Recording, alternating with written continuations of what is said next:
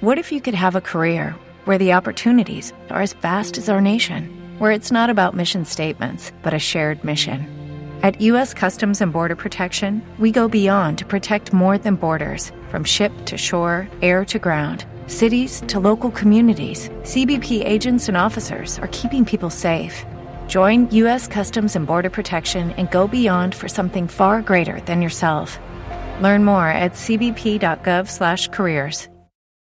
Este es un mensaje del pastor John MacArthur, traducido y predicado en español para el mundo de habla hispana. Veamos juntos Efesios 5, 18 al 21. Efesios 5, 18 al 21. Y no os embriaguéis con vino, en lo cual hay disolución, antes bien sed llenos del Espíritu, hablando entre vosotros con salmos, con himnos y cánticos espirituales, cantando y alabando con vuestro corazón al Señor, dando siempre gracias por todo al Dios y Padre, en el nombre de nuestro Señor Jesucristo. Someteos unos a otros en el temor de Dios. Oremos juntos. Padre, te damos gracias por esta gran palabra y Señor, me siento inclusive en cierto modo incapaz de tratar un concepto tan grandioso como la llenura del Espíritu Santo. Y sin embargo sé, Señor, lo práctico y esencial que es, y que de hecho es una orden. Y por lo tanto, Señor, brinda tu sabiduría mientras hablo y sabiduría a los que escuchan, para que seamos obedientes y comprendamos la plenitud de esto que tú nos dices. En el nombre de Cristo, Amén. Usted recordará que estamos analizando el libro de Efesios versículo a versículo.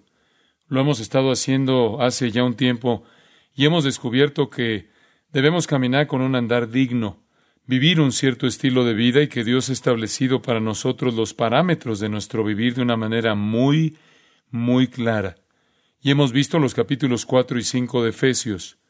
Veremos el capítulo 6 en el futuro y encontramos que todos estos capítulos realmente describen cómo el cristiano debe vivir.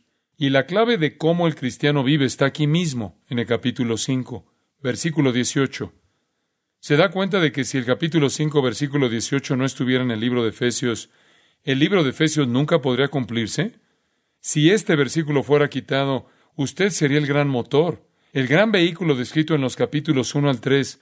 Usted aún tendrá su hoja de ruta en los capítulos 4, 5 y 6, pero no tendría combustible para ir a ningún lugar.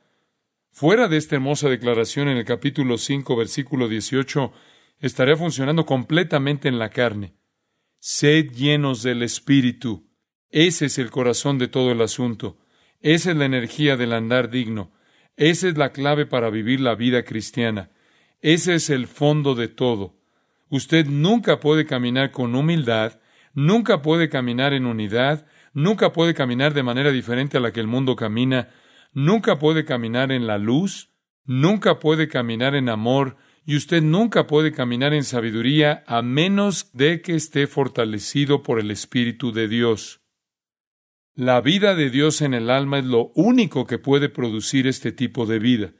Si esto no fuera cierto, entonces las personas no regeneradas podrían vivir así. Y por lo tanto, este es el tema esencial en el versículo 18. Nos revela horizontes de comprensión colosales. Y por cierto, supongo que tendría que decir que si usted no obedece el capítulo 5, versículo 18, es el más necio de todos. En el versículo 15 dice, Mirad que andéis, no como necios, sino como sabios. Y el más necio de todos será el que trató de caminar en unidad humilde, un tipo de vida único, en amor, en luz, en sabiduría, cumplir toda la voluntad de Dios y cumplirla en la carne. Esa es la mayor necedad de todas. Un cristiano debe hacerlo en el poder del Espíritu Santo. Ahora, ¿qué significa ser lleno del Espíritu? Bueno, muchas personas están confundidas acerca de esto. Algunas personas piensan que significa que usted recibe alguna energía divina. Algunas personas piensan que esto es lo que sucede cuando usted habla en lenguas y comprende lo que la gente dice ¿Estás lleno del Espíritu? Ellos lo aíslan. Tienen los energizados y los que no lo son. Si ha tenido algún tipo de experiencia exuberante, lo tiene. Si no, no lo tiene. Y hay mucha variación y discusión sobre este concepto. Hay gente que por un lado dice que es cuando usted consigue una carga extática y hay gente por otro lado que se acerca de manera muy estoica y simplemente lo reconoce como la idea de que el Espíritu Santo está presente y así sucesivamente. Tiene muy poco impacto en algo práctico.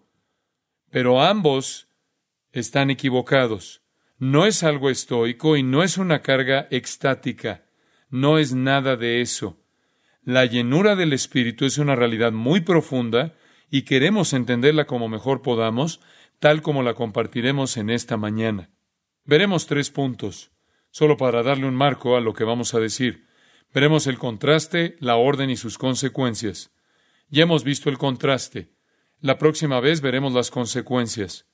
Hoy nos vamos a centrar en la orden misma y la instrucción es sed llenos del Espíritu. Esa es la orden. Permítanme mencionar el contraste para quienes lo puedan haber olvidado o no hayan estado aquí. En primer lugar, el contraste en el versículo 18. No se con vino, en lo cual hay disolución, o disipación o libertinaje, o enfermedad incurable sin esperanza, y eso es a lo que lleva, pero sed llenos del Espíritu. Está el contraste entre la embriaguez y el ser llenos del Espíritu, y hemos tratado de señalarle, en el último par de semanas, que la embriaguez era un método usado en las religiones paganas para inducir una supuesta comunión con las deidades. En otras palabras, no es un problema social del que está hablando fundamentalmente, a pesar de que sin duda es cierto, antes de que usted fuera cristiano es posible que se emborrachara. Cuando se convierte en cristiano no debería. Es cierto en un elemento social, pero él realmente se centra en un problema teológico. Los paganos estarían borrachos y así sentían que producirían un alto nivel de conciencia religiosa y que estaban en comunión con los dioses. Y cuando se emborrachaban realmente lo hacían. Incluso vomitaban para poder beber más. La arqueología ha descubierto que hay lugares donde tenían pozos para ese fin. Ellos provocaban la tontería de la embriaguez que creían que los elevaba a la comunión con los dioses. Y el apóstol Pablo está contrastando eso de manera muy cruda, diciendo que ustedes están en comunión con Dios. Ustedes adoran con salmos, con himnos y cánticos espirituales. Viven sus vidas de mujeres sometidas a los esposos y los maridos amorosos con las esposas, etc. Ustedes hacen todo esto no producto de la embriaguez, sino producto de ser llenos del Espíritu de Dios. Completamente diferente. Pablo señala que encontramos nuestra alegría, nuestro júbilo y nuestra comunión con Dios.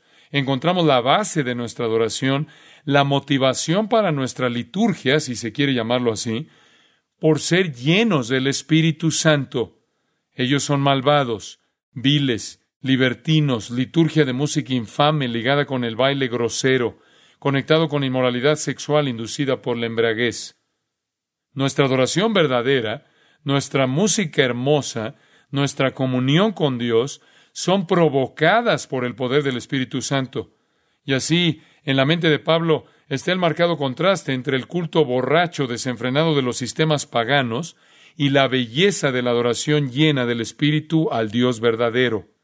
Y él está diciendo, como cristiano tienes que dejar esas cosas y tienes que llegar a este punto donde estás lleno del Espíritu. Ahora bien, esto es un contraste común en la Escritura.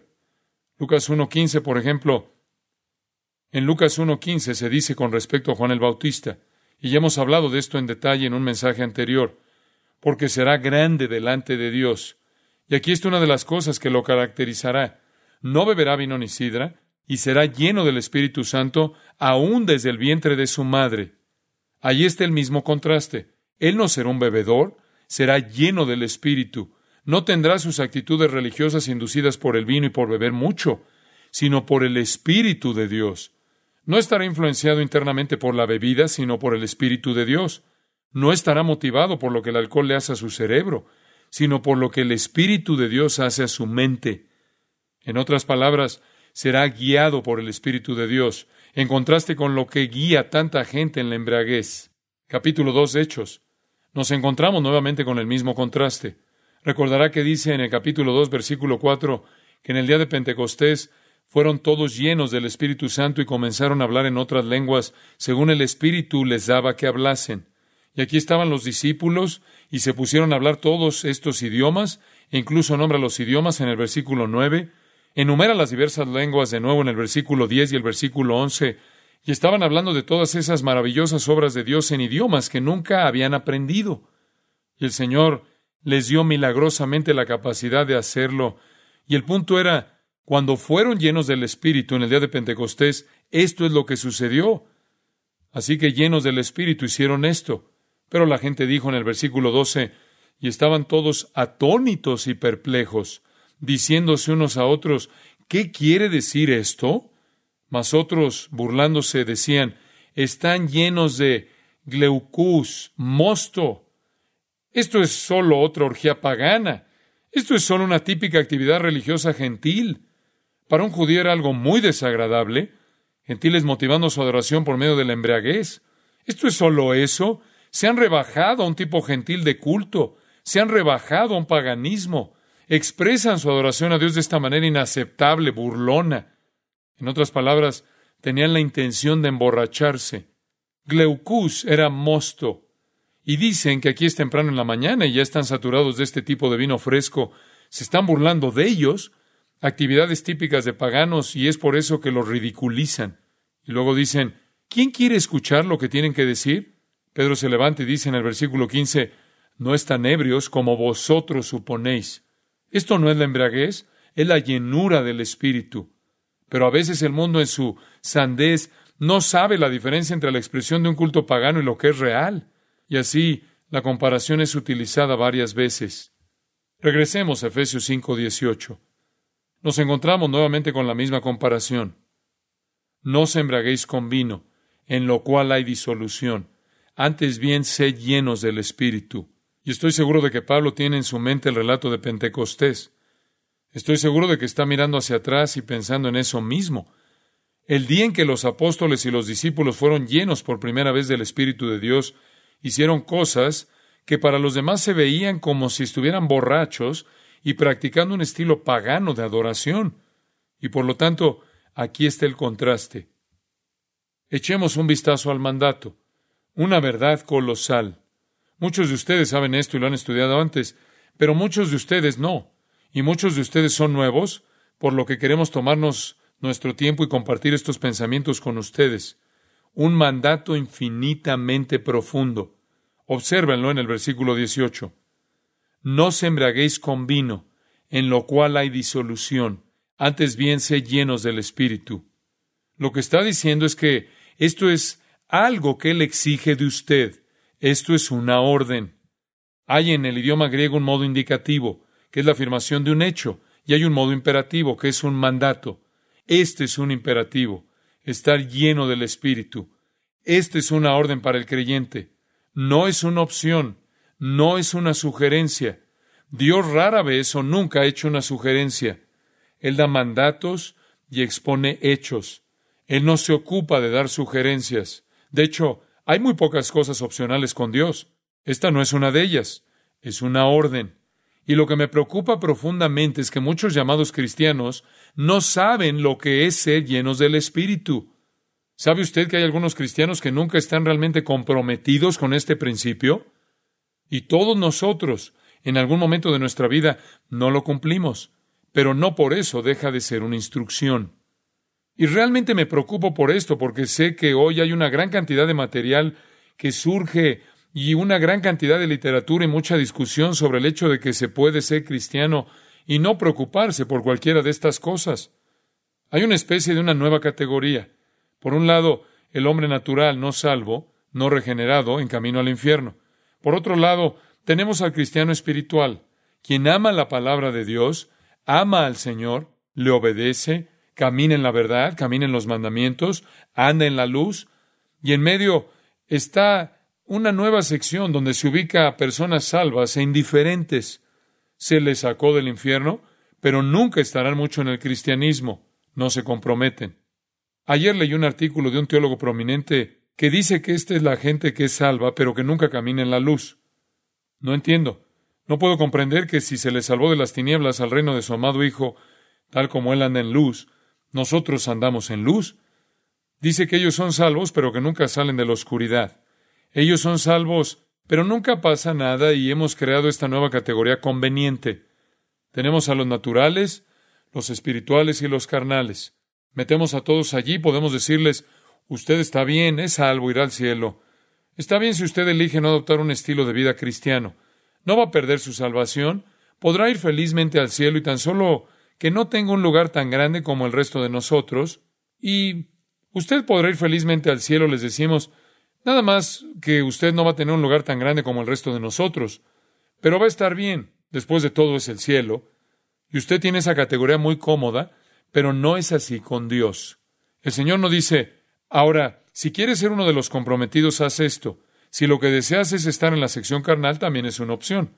Es una norma que Dios estableció y no creo que el señorío de Cristo es opcional. Creo que es esencial para la fe salvadora y no quiero acumular gente en una sección conveniente que dice que puede ser cristiano y no hace nada. El Señor nos ha mandado a que seamos llenos de su Espíritu, y cualquier cosa menos que eso es desobediencia clara. Y si su vida se caracteriza por este tipo de desobediencia, Primera de Juan dice que usted no es cristiano, no importa lo que piense. Por tanto, esto es crítico. Los verdaderos cristianos cuya fe es real no se contentarán negando al señorío de Cristo. Los verdaderos cristianos cuya fe es real no se contentarán negando la llenura del Espíritu de Dios. No estarán contentos de vivir cómodamente en una sección carnal en la que podrán decir, bueno, yo soy uno de los que no optan por no continuar al paso dos. No. Creo que esto es una orden y creo que este es un mandato porque Dios dice que se une a cada creyente y lo único que se puede hacer con un mandamiento de Dios es obedecerlo.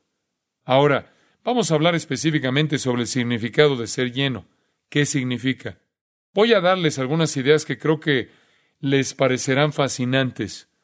Y quiero que ustedes tengan los fundamentos claros. Comenzaremos con lo primero. Primer punto. Cada cristiano posee el Espíritu Santo en toda su plenitud. Cada cristiano posee el Espíritu Santo. Recientemente escuché un cristiano decir, Oh, he sido cristiano por mucho tiempo y acabo de descubrir que no tenía el Espíritu Santo. Y desde que le pedí a Dios, Él me dio el Espíritu Santo y todo ha cambiado. ¿Ha sido cristiano por mucho tiempo pero no tenía el Espíritu Santo? El punto es este. Cada cristiano, desde el momento que él cree, posee al Espíritu Santo. No existe un cristiano sin el Espíritu Santo. Es la vida de Dios en usted. Esa es la realidad redentora. Cuando se convierte en un hijo de Dios, Dios mora en usted a través de su Espíritu. No hay un cristiano sin el Espíritu de Dios. Permítanme mostrarles esto. Romanos 8:9. Voy a intentar enfocarlo desde un ángulo un poco diferente. Romanos 8:9 es una escritura fascinante. Por cierto, la mayoría de las veces que se utiliza la palabra carnal en la Biblia es para hablar de las personas incrédulas, no cristianas. Aquí hay una buena ilustración. Por cuanto los designios de la carne son enemistad contra Dios, porque no se sujetan a la ley de Dios, ni tampoco pueden. Y los que viven según la carne no pueden agradar a Dios dice en el versículo 7. Aquí los que viven según la carne significa los que no son salvos. Aquí está diciendo que si vives según la carne no eres salvo. Algunos dicen, bueno, yo soy solo un cristiano carnal. La realidad puede ser que sea un cristiano carnal de acuerdo con Primera de Corintios 3, o que sea carnal y punto, tal como Romanos 8 dice, y no sea salvo en absoluto. Así que si usted se siente cómodo en su carnalidad, mejor es que se examine para ver si es realmente salvo, porque es posible que sea carnal de acuerdo con Romanos 8, en lugar de que sea carnal de acuerdo con 1 Corintios 3. Puede haber cristianos que actúan carnalmente, pero la carnalidad es principalmente una característica de las personas incrédulas. Están en enemistad con Dios, no están sujetos a la ley de Dios, no pueden estar sujetos a la ley de Dios, no pueden agradar a Dios. Pero, versículo 9, mas vosotros no vivís según la carne, sino según el Espíritu. Si usted es un cristiano, está en el Espíritu. Si es cristiano, no está en la carne. Observe el final, donde dice, si es que el Espíritu de Dios mora en vosotros. En otras palabras, cuando usted es cristiano, está en el Espíritu, porque el Espíritu de Dios mora en usted, y luego, al final del versículo, Y si alguno no tiene el Espíritu de Cristo, no es de él. ¿Lo ve?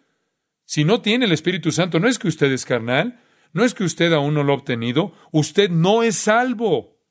Si alguien no tiene el Espíritu de Cristo, no pertenece a Cristo. Si alguien pertenece a Cristo, tiene el Espíritu de Cristo. Es una simple declaración. Al final del versículo 9, y si alguno no tiene el Espíritu de Cristo, no es de él. Pero si Cristo está en vosotros, versículo 10, en otras palabras, si es cristiano con Cristo en usted, posee el Espíritu Santo. Quiero que usted entienda esto desde el principio. Algunos de ustedes son cristianos nuevos y podrían no comprenderlo. Como cristiano, usted posee el Espíritu y Él está allí en plenitud. Está allí en su totalidad. No hay dosis. Usted no lo consigue por partes. No tiene que decir, he escuchado a personas que dicen, dame más de tu Espíritu. No hay más que obtener. Él no viene en medidas. Está allí por completo. Cada creyente posee el Espíritu. Ahora observe 1 Corintios 12, 13. Otro versículo importante que se ocupa de la misma realidad. Aquí tenemos otra vez el mismo énfasis. Y es muy interesante saber que los corintios eran cristianos carnales. Su carnalidad era la carnalidad del cristiano. Eran cristianos viviendo como si no fueran cristianos en muchos casos, y estoy seguro de que algunos de ellos no eran cristianos, sino que solo aparentaban serlo pero les dice aún a aquellos que eran pecadores, incluso a los cristianos pecadores, porque por un solo espíritu fuimos todos bautizados en un cuerpo, sean judíos o griegos, sean esclavos o libres, y a todos se nos dio a beber de un mismo espíritu. A todos los creyentes se nos ha hecho beber de un mismo espíritu. Todos los creyentes han sido bautizados en el cuerpo de Cristo. Y me apresuro a decir que el bautismo del Espíritu no es una experiencia. El bautismo del Espíritu no es experimental. Usted no lo siente, no sabe cuándo ocurre, no se advierte, no se percibe. Físicamente no le pasa nada a usted cuando esto ocurre, porque aquí nos dice que por un solo Espíritu fuimos bautizados en el cuerpo de Cristo. El bautismo del Espíritu de Dios es el acto por el cual el Espíritu Santo le coloca en el cuerpo de Cristo cuando cree. Es una realidad teológica, no es una experiencia. Es un acto por el cual Cristo, quien bautiza a través del Espíritu, le sitúa a usted en el cuerpo. Así que cuando usted es salvado, es colocado en el cuerpo de Cristo. Y al final del versículo dice que se le da de beber de un mismo Espíritu. Usted recibe al Espíritu Santo. Todos los creyentes, dice allí, hemos sido bautizados y se nos ha dado a beber de un mismo Espíritu. No hay ningún cristiano que no lo haya hecho. Ninguno.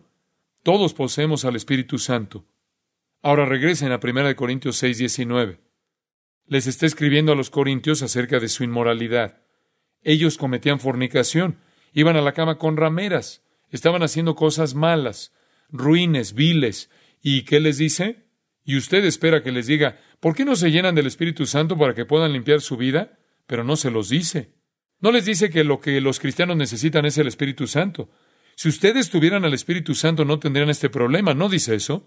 Por el contrario, dice, ¿ignoráis que vuestro cuerpo es el templo del Espíritu Santo, el cual está en vosotros? No dice, miren, si tuvieran el Espíritu Santo no actuarían así. Él dice, mejor que dejen de actuar así porque están profanando al Espíritu Santo que ya está ahí. ¿No saben que su cuerpo es el templo del Espíritu Santo? ¿No saben que están profanando al Espíritu de Dios que está en vosotros? Incluso cuando un cristiano vive en pecado, se ve que el Espíritu Santo está aún allí. Está, solo que está siendo profanado. O si lo prefieren, Efesios 4:30 dice, no contristéis al Espíritu Santo de Dios. O Primera de Tesalonicenses 5:19, no apaguéis al Espíritu. Usted puede apagar al Espíritu, puede vertir el agua de su pecado sobre su fuego de santidad, puede contristar al Espíritu. El Espíritu es una persona y Él se entristece, se lamenta y está angustiado por nuestro pecado, y es profanado cuando el templo que es nuestro cuerpo es profanado. Cada creyente posee al Espíritu, y si alguno no tiene el Espíritu de Cristo, no es de Él. Cada creyente es bautizado en el cuerpo y bebe del Espíritu. Cada creyente es el templo del Espíritu de Dios. Gálatas 2.20 lo expresa de otra manera. Dice, Con Cristo estoy juntamente crucificado, y ya no vivo yo, mas vive Cristo en mí. ¿Se dan cuenta? El Espíritu de Cristo vive en mí. Cuando entendí esta doctrina fue la verdad más impresionante imaginable para mí, que el Dios del universo, Dios mismo, soberano, todopoderoso y majestuoso, pudiera residir en mi cuerpo en una realidad inconcebible para mí. ¡Qué pensamiento! Y esa es exactamente la verdad del Nuevo Testamento. Juan 7:37. En el último y gran día de la fiesta, Jesús se puso en pie y alzó la voz diciendo, Si alguno tiene sed, venga a mí y beba. El que cree en mí, como dice la Escritura, de su interior correrán ríos de agua viva. Ahora, ¿quién recibe los ríos de agua viva? El que cree, cualquiera que crea. Alguien que viene y dice, tengo sed y quiero beber, y toma Cristo, recibe los ríos. ¿Y cuáles son los ríos de agua? Versículo 39. Esto dijo del Espíritu que habían de recibir los que creyesen en Él. Detengámonos aquí. ¿Quiénes reciben el Espíritu? Los que creen. Es el simple acto de fe salvadora que le da a usted el Espíritu Santo. Él se convierte en el río de agua viva y toma residencia permanente en nuestras vidas. Y nunca puede perderlo. El Espíritu es un residente permanente en la vida del creyente. Y ese es el motivo de todos los mandatos en el Nuevo Testamento. Y hay un sinnúmero de ellos. De todas las instrucciones en el Nuevo Testamento, nunca hay un mandato para ser bautizado con el Espíritu. Nunca. Hay siete referencias al bautismo del Espíritu en el Nuevo Testamento. Ni una de ellas está en el modo imperativo. Ninguna de ellas es una orden. Nunca se ordena ser bautizados por el Espíritu, porque el bautismo con el Espíritu es cuando usted es colocado en el cuerpo de Cristo. Y eso ocurre en el momento de su salvación. En segundo lugar, nunca en ningún lugar del Nuevo Testamento se le ordena a usted a que sea morado por el Espíritu. Nunca. Eso también es una promesa ya garantizada. Nunca se le ordena a usted a ser sellado por el Espíritu o a estar seguro en él. Eso es también un regalo de Dios. Efesios 1. Usted ya ha sido sellado, ya ha sido bautizado, nunca son dados como órdenes. El mandato es este, Efesios 5, 18. Sed llenos del Espíritu. Es diferente. No que more, que sea bautizado o sellado, sino que sea lleno. ¿Qué significa? En primer lugar, es lo contrario al tipo pagano de actividad y éxtasis. Pero el verbo significa esto. El verbo en su sentido literal presente dice ser, en pasivo, ser mantenidos llenos con el Espíritu. Y la idea es de algo constante. No dice que me llene con el Espíritu y ya está, por el resto de mi vida. Ser, mantenerse llenos momento a momento, día a día, no de una vez y para siempre. Es momento a momento a momento. Ser, mantenerse constantemente lleno es pasivo, es algo que le llena. No lo hace usted mismo, usted recibe la acción y es el Espíritu de Dios que le llena. Tiempo presente, siendo constantemente en el tiempo presente, lleno por el Espíritu de Dios. Usted puede ser bautizado en el cuerpo, usted puede ser habitado por el Espíritu, en usted puede morar el Espíritu, usted puede ser sellado por el Espíritu hasta el día de la redención, pero ¿sabe algo? Usted puede vivir su vida cristiana en derrota si no sabe lo que es vivir momento a momento, siendo continuamente llenado por la experiencia del Espíritu de Dios. Expresa la idea de un trabajo continuo, momento a momento. No es algo secundario que es bueno para el resto de su vida. El que yo fuera lleno del Espíritu hace cinco minutos no es bueno para este momento, para nada. El que yo sea lleno del Espíritu mañana no es bueno para hoy es momento a momento. Cuando usted piensa en ser lleno, piensa en un vaso o una caja en donde usted vuelca algo. Pero esa no es la idea. Voy a darles tres conceptos para que los mantengan en mente. La palabra pleró se utiliza para un viento que llena una vela y la infla para mover el barco. Eso es lo que está en el principio en la mente de Pablo como pensamiento. Ser llevado, un pensamiento hermoso ser llevado, poner su vida en las manos de, y que la energía y la presión de su vida sea el poder del Espíritu de Dios. En otras palabras, usted no se mueve en su propia energía, no se mueve en su propia carne, no se mueve con sus propias ideas, no se mueve con sus propios ideales, no genera su propia voluntad, está siendo llevado bajo el viento del Espíritu de Dios. Está siendo llevado por el camino en que Él irá. Es en un sentido muy real como quienes escribieron la Escritura, quienes eran guiados por el Espíritu de Dios, como si usted no fuera más que un palo en un arroyo que es llevado hacia abajo por la corriente, siendo llevado por el Espíritu de Dios. Usted está siendo soplado como una vela en el viento, esa es una idea. Ser lleno del Espíritu es ser llevado de día a día, momento a momento, de una tarea a otra, de pensamiento a pensamiento, palabra a palabra, de una acción a otra, por el poder de la energía del Espíritu de Dios. Por lo tanto, tiene la idea de presión, la presión de llevarle de acuerdo con la voluntad de Dios. Hay una segunda, que es la idea de impregnación. Pleró a veces se utiliza para algo que impregna, y creo que una buena ilustración es la sal. La sal impregna, de hecho impregna también que si se pone la cantidad suficiente sobre algo, la preservará, ¿no es así? Cuando quiere comer algo y le pone sal, le da sabor, impregna todo de sabor. Solí usar la ilustración de una pastilla efervescente, y si ha leído mi pequeño libro llamado La voluntad de Dios, ha leído sobre el principio de la pastilla efervescente. Existió una especie de Alka-Seltzer, solo que con sabor a uva, naranja, cereza y demás. Se ponía una pastilla efervescente en un vaso lleno de agua y le daba sabor. Y pleró se utiliza en ese sentido. El Espíritu de Dios quiere el Espíritu de Dios quiere alinear su vida para que se sienta como el Espíritu de Dios y para que cuando llegue el Espíritu de Dios quiere dar sabor a su vida para que se sienta como el Espíritu de Dios y para que cuando alguien llegue a su lado el sabor de su vida sea el de Dios, por lo que estar con ustedes en cierto modo como estar con Dios. Por lo que es la idea de presión para perfeccionarlo y la idea de permearlo para que cuando alguien se le acerque a usted, ellos piensen que tal vez han estado con Jesús, porque Él da sabor a su vida.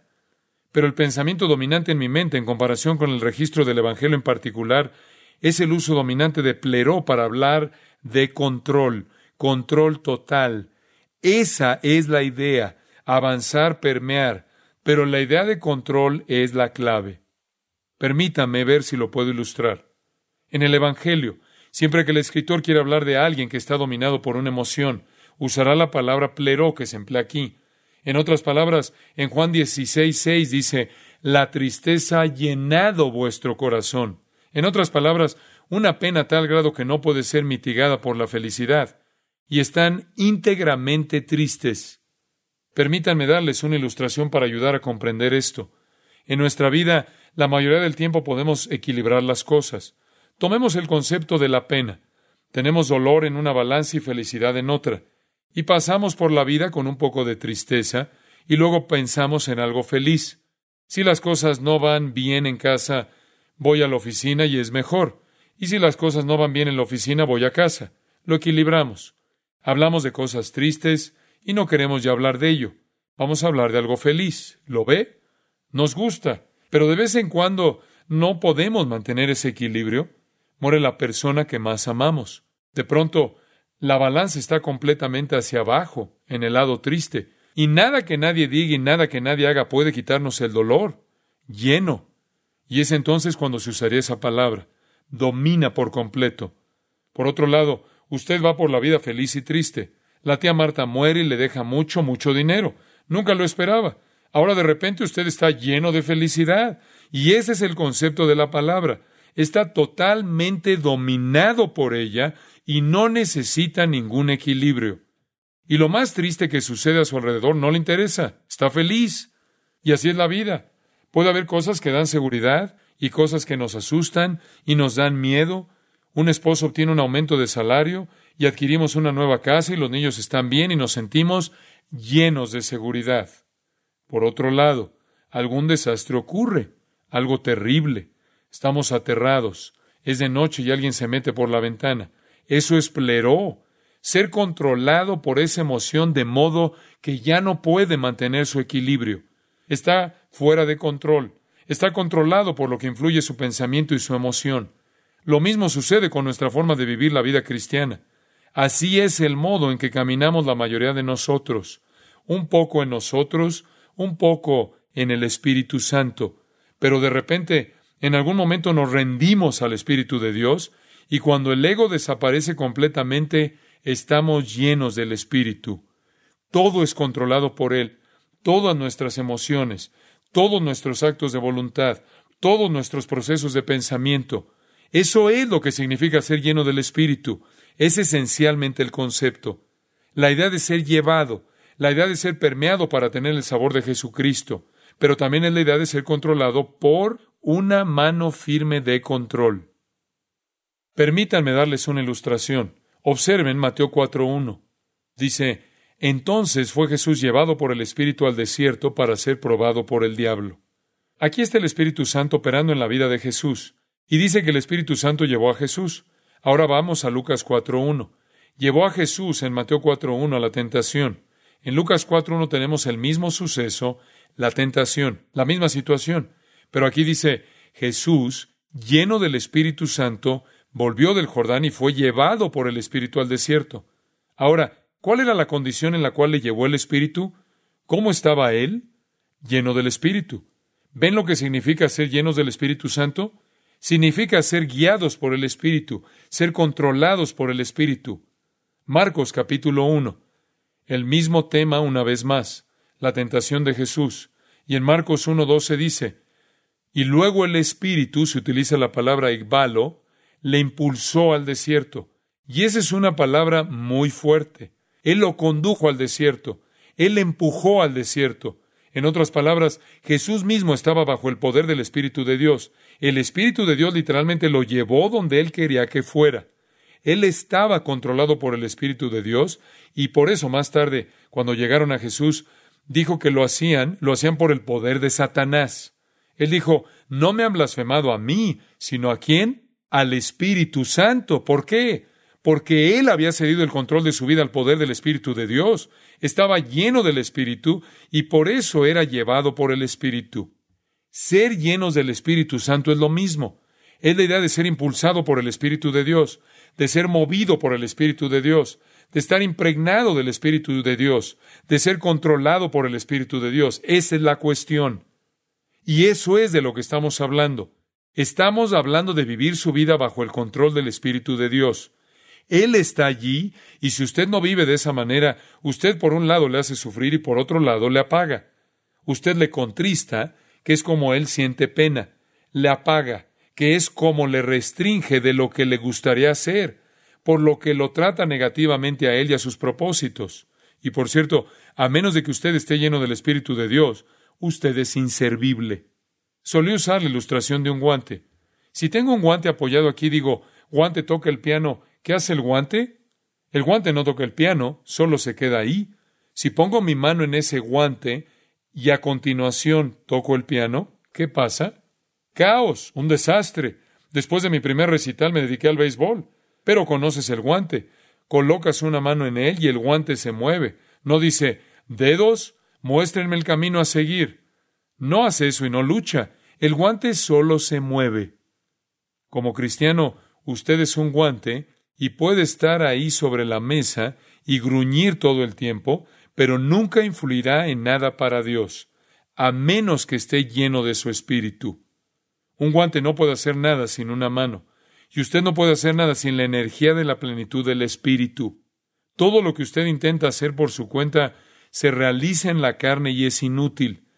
Como mucho es una migaja, no de oro, plata, piedras preciosas. Lo que la Escritura está diciendo aquí es que usted debe ser lleno del Espíritu de Dios para ser eficaz, para cumplir con un andar digno, para cumplir con el andar en amor, de luz, sabio, para hacer cualquier cosa para Dios, para caminar en sabiduría. Usted debe ser lleno del Espíritu de Dios, debe ser permeado por su persona nacido de su poder y debe ser controlado por su presencia. Permítanme mostrarles algo. Usted sabe que a menos de que sea así, es inútil al Señor. Él no puede hacer nada con usted. Es una pérdida de tiempo. Funcionar en la carne no cosecha absolutamente nada. Cuando el Señor quiere un trabajo hecho, siempre consigue a alguien lleno del Espíritu. En el capítulo 6 de Hechos, versículo 5, necesitaban algunos hombres para un trabajo especial. ¿Y cuáles eran los requisitos? Hechos 6.5. Agradó la propuesta a toda la multitud, y eligieron a Esteban, varón lleno de fe y del Espíritu Santo. Lo eligieron porque estaba lleno de fe y lleno del Espíritu Santo. Y dice en el 755, pero Esteban, lleno del Espíritu Santo, puestos los ojos en el cielo, vio la gloria de Dios y a Jesús que estaba a la diestra de Dios. Estar lleno del Espíritu le lleva fuera de este mundo, ¿no es así? Ser lleno del Espíritu Santo le da una visión de Dios, le aleja del sistema. Significa que no me importa lo que me suceda a mí, sino que Él sea glorificado. Es algo trascendente, es una realidad trascendental que lo lleva fuera del mundo, de sus circunstancias, fuera de sus vicisitudes, fuera de sus pruebas para ver a Dios. Cuando Dios quiere un hombre para un trabajo, Él quiere un hombre lleno del Espíritu, porque puede suceder que el hombre sea apedreado, y si Él no está lleno del Espíritu, nunca será capaz de soportarlo. Más adelante, en el capítulo nueve, Él necesitaba un hombre. Necesitaba un hombre llamado Saúl, que francamente era intransigente. Era un fracaso. Fue un perseguidor de la iglesia pero el Señor lo alcanzó a él y tuvo una condición básica para él en el capítulo 9, versículo 17. Fue entonces Ananías y entró en la casa y poniendo sobre las manos dijo, hermano Saulo, esto es, después de su experiencia de conversión, después de su experiencia de camino a Damasco, el Señor Jesús que se te apareció en el camino por donde venías, me ha enviado para que recibas la vista y seas lleno del Espíritu Santo. Saúl, antes de comenzar tu trabajo tienes que ser lleno del Espíritu o será hecho en la carne. Ser llenos del Espíritu es vivir momento a momento bajo el control del Espíritu Santo. Eso es todo. Es un sometimiento, vaciarme para que Él me pueda llenar. Más adelante, en el capítulo 11, versículo 22, el Señor necesita un hombre llamado Bernabé para ayudar a un hombre llamado Pablo. Y cuando el Señor quería escoger un hombre llamado Bernabé, tenía algunas condiciones. Versículo 22. Enviaron a Bernabé. ¿Por qué Bernabé? Versículo 24. Porque era varón bueno y lleno del Espíritu Santo. Tenía que ser así. ¿Qué más exigiría Dios? Más adelante en el capítulo 13, versículo 9. Entonces Saulo, lleno del Espíritu Santo, fijando en él sus ojos. Aquí está él más tarde, aún lleno del Espíritu Santo, capítulo 13, versículo 52. Me encanta este y los discípulos estaban llenos de gozo y del Espíritu Santo. ¿Y qué sucedió? Aconteció en Iconio que entraron juntos en la sinagoga de los judíos y hablaron de tal manera que creyó una gran multitud de judíos y asimismo de griegos. ¿No es maravilloso? Cuando Dios quiere a alguien para ministrar a su iglesia, cuando Dios quiere a alguien para un trabajo misionero, cuando Dios quiere a alguien para ganar personas para Cristo, Él encuentra a alguien que sea lleno del Espíritu, alguien que se atiene a la voluntad de Dios por la presión del Espíritu de Dios, permeado por el sabor de Jesús mismo y alguien que está absolutamente controlado por ese poder. Es el estándar que Dios ha establecido. Ese es el significado de estar lleno. Pero ¿Cómo se logra? ¿Cómo me lleno? Permítame decirle rápidamente, y con esto terminamos. ¿Cómo obtengo la llenura del Espíritu? ¿Cómo puedo saber esto? Es una orden. Es increíble. Escucho a gente que ora por la llenura del Espíritu. No tiene que orar por ella. No es una petición de oración, es una orden. Usted no tiene que decir, Señor, quiero ser lleno. Él le está diciendo, ser lleno. Y usted le está diciendo, quiero ser lleno. Hay una especie de obstáculo allí. Si Él le dio a usted una orden, entonces usted tiene los recursos, ¿correcto? Y los recursos para vaciarse a sí mismo de uno mismo es un asunto de confesar el pecado. Le voy a dar una manera simple de verlo. Se trata de una rendición de su voluntad, su intelecto, su cuerpo, su tiempo, su talento, su tesoro, todo para su control. Es la muerte del ego, es la crucifixión del ego, es aniquilar la voluntad propia, es la mortificación de los miembros de su cuerpo, es la muerte de uno mismo. Cuando usted muere, Él le llena. Cuando se vacía de usted mismo, Él le llenará. Ahora permítame darle una ilustración de eso. Veamos Efesios capítulo 5 rápidamente. En Efesios capítulo 5, versículo 18 tenemos esta declaración. No se embriaguéis con vino en lo cual hay disolución, antes bien sed llenos del Espíritu Ahora, ¿qué sucede cuando usted está lleno del Espíritu? Esto es lo que sucede. Hablarán entre ustedes con salmos, himnos y cánticos espirituales. Versículo 19. Versículo 20. Estarán agradecidos. Siempre darán gracias por todo. Versículo 21. Se someterán mutuamente. Versículo 22. Las casadas llenas del Espíritu estarán sujetas a sus maridos. Versículo 25. Los maridos llenos del Espíritu amarán a sus esposas. Capítulo 6, versículo 1. Los hijos llenos del Espíritu obedecerán a sus padres. Capítulo 6, versículo 4. Los padres llenos del Espíritu no provocarán a sus hijos a ira. Efesios 6, 5. Los siervos llenos del Espíritu serán obedientes. Y los amos llenos del Espíritu, Efesios 6, 9, tratarán bien a sus siervos. Ahora que lo ve, ¿no es increíble? La llenura del Espíritu nunca produce algo extático. Provoca cantar, decir gracias, sometimiento y un montón de relaciones humanas correctas. Nadie cae sobre su espalda, nadie entra en algún tipo de experiencia extática. ¿Qué pasa? Todas las relaciones son correctas. Su relación con Dios es correcta porque canta y le da gracias. Su relación con otras personas es correcta porque usted se somete, ya sea en el matrimonio o en la familia o en una situación laboral. Todo es muy práctico, está todo muy claro. La llenura del Espíritu afecta a todas estas relaciones con Dios, con nuestras familias y los demás. Ahora permítame mostrarle algo. Colosenses capítulo 3 versículo 16. Un maravilloso paralelo. Dice en medio del versículo, enseñándose y exhortándose unos a otros. De nuevo, exactamente como Efesios 5, con salmos e himnos y cánticos espirituales. Versículo 17. Y todo lo que hacéis, sea de palabra o de hecho, hacedlo todo en el nombre del Señor Jesús, dando gracias a Dios Padre por medio de Él. Nuevamente la misma rutina, condensada, pero está todo ahí. Esposas, sométanse a sus esposos. Maridos, amad a vuestras esposas. Hijos, obedeced a vuestros padres. Padres, no provoquen a sus hijos. Siervos, obedezcan a sus amos. Y luego en el capítulo 4, versículo 1, Amos, haced lo que es justo y recto con vuestros siervos. La misma secuencia está toda allí. El canto, el agradecimiento, la sumisión, las esposas, los esposos, los hijos, el padre, el siervo, el amo, idéntico. Ahora sabemos bien lo que produce Efesios 5, la llenura del Espíritu. ¿Qué lo produce aquí? Aquí es diferente. Versículo 16. La palabra de Cristo mora en abundancia en vosotros en toda sabiduría. Déjeme decirle algo. Ser lleno del Espíritu es lo mismo que permitir que la palabra de Cristo more en usted en abundancia. Tiene que ser lo mismo ya que produce los mismos resultados.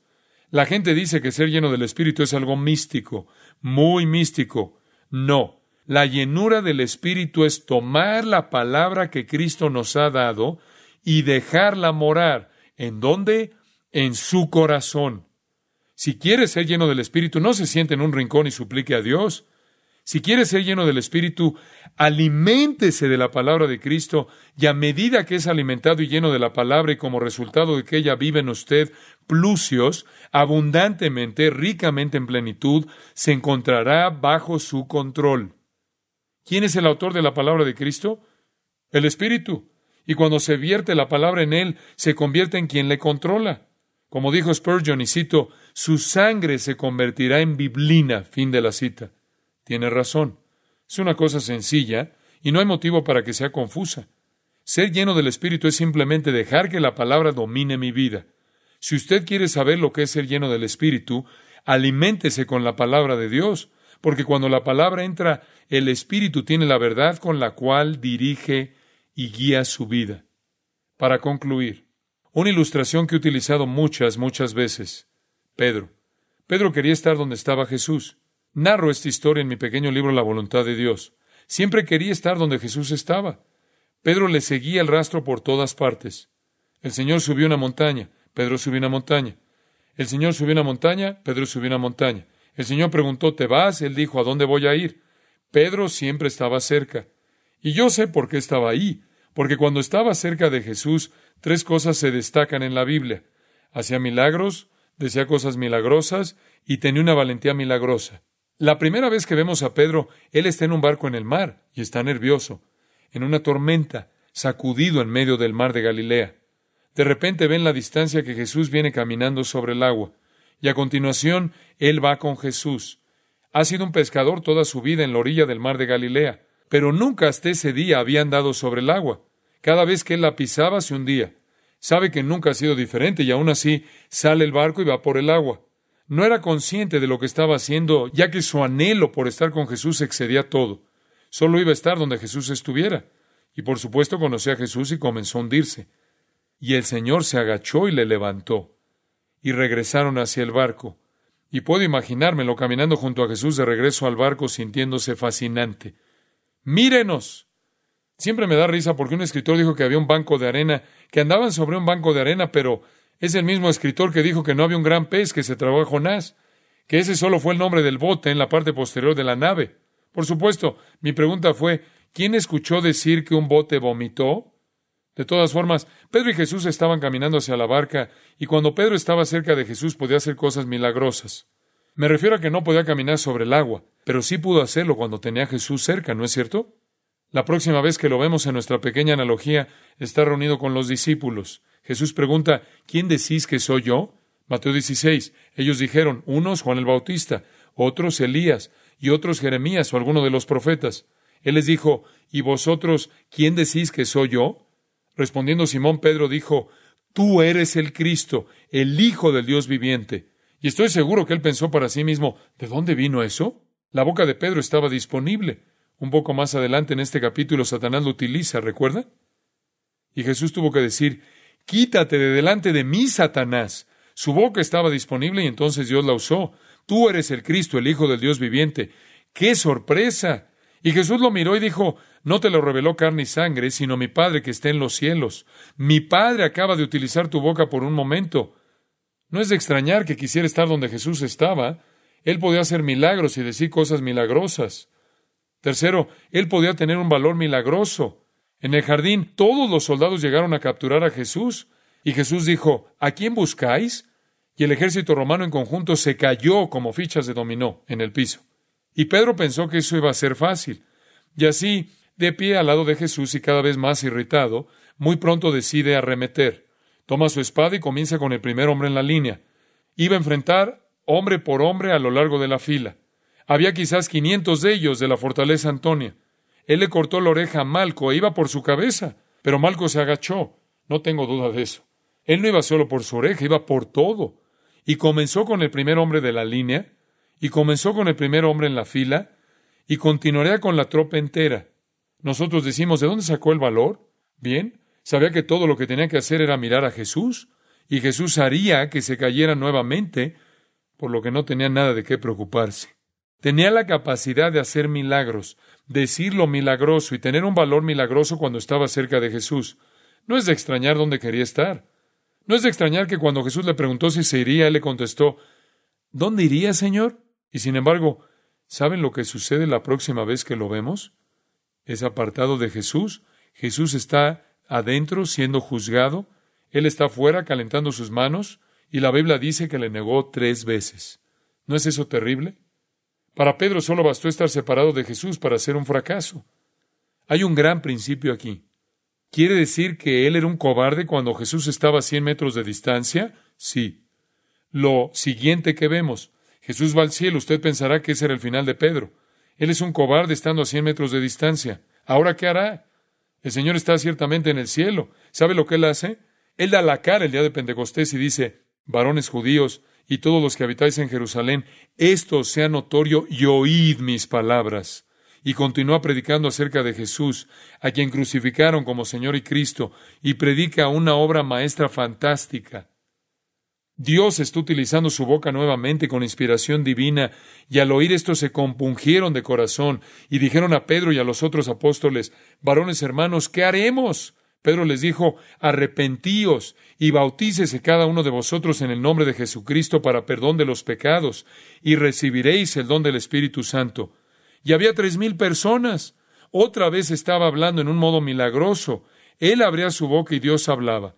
La próxima vez que lo vemos, él y Juan van al templo para el culto, y hay una persona tirada en el piso, un mendigo cojo que lo mira y él dice, no tengo plata ni oro, pero lo que tengo te doy. En el nombre de Jesucristo de Nazaret, levántate y anda. Y el hombre saltaba y andaba y entró al templo haciendo todo eso. No solo podía decir cosas milagrosas, también podía hacer milagros, por lo que no les gustaba lo que estaba haciendo. Lo arrastraron ante el Sanedrín y le dijeron que dejara de predicar, y les dijo, juzgad, juzgad si es justo delante de Dios obedecer a vosotros antes que a Dios, y lo dejaron ir. Y salieron, y salió e inició una reunión de oración, y oraron para que Dios les diera más audacia, y ellos salieron y predicaron aún más. Es increíble para mí ver que cuando Pedro estaba con Jesús, podía hacer cosas milagrosas, decir cosas milagrosas, tener una valentía milagrosa. Más tarde, cuando Jesús estaba en el cielo, él podía hacer milagros, hablar cosas milagrosas, tener un coraje, una valentía milagrosa. ¿Cuál es la conexión? ¿Cuál es la relación?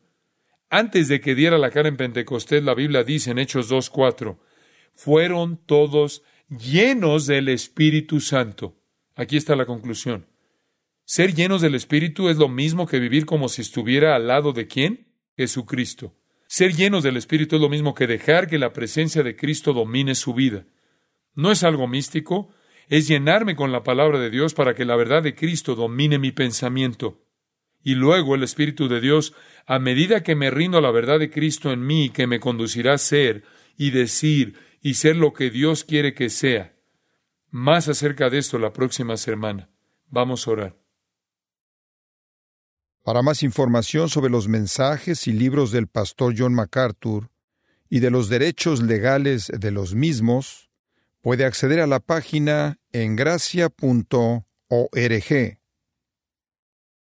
Dale más potencia a tu primavera con The Home Depot. Obtén una potencia similar a la de la gasolina para podar, recortar y soplar con el sistema OnePlus de 18 voltios de Ryobi desde solo 89 dólares. Potencia para podar un tercio de un acre con una carga. Potencia para recortar el césped que dura hasta dos horas. Y fuerza de soplado de 110 millas por hora. Todo con una batería intercambiable. Llévate el sistema inalámbrico OnePlus de 18 voltios de Ryobi. Solo en The Home Depot. Haces más. Logras más.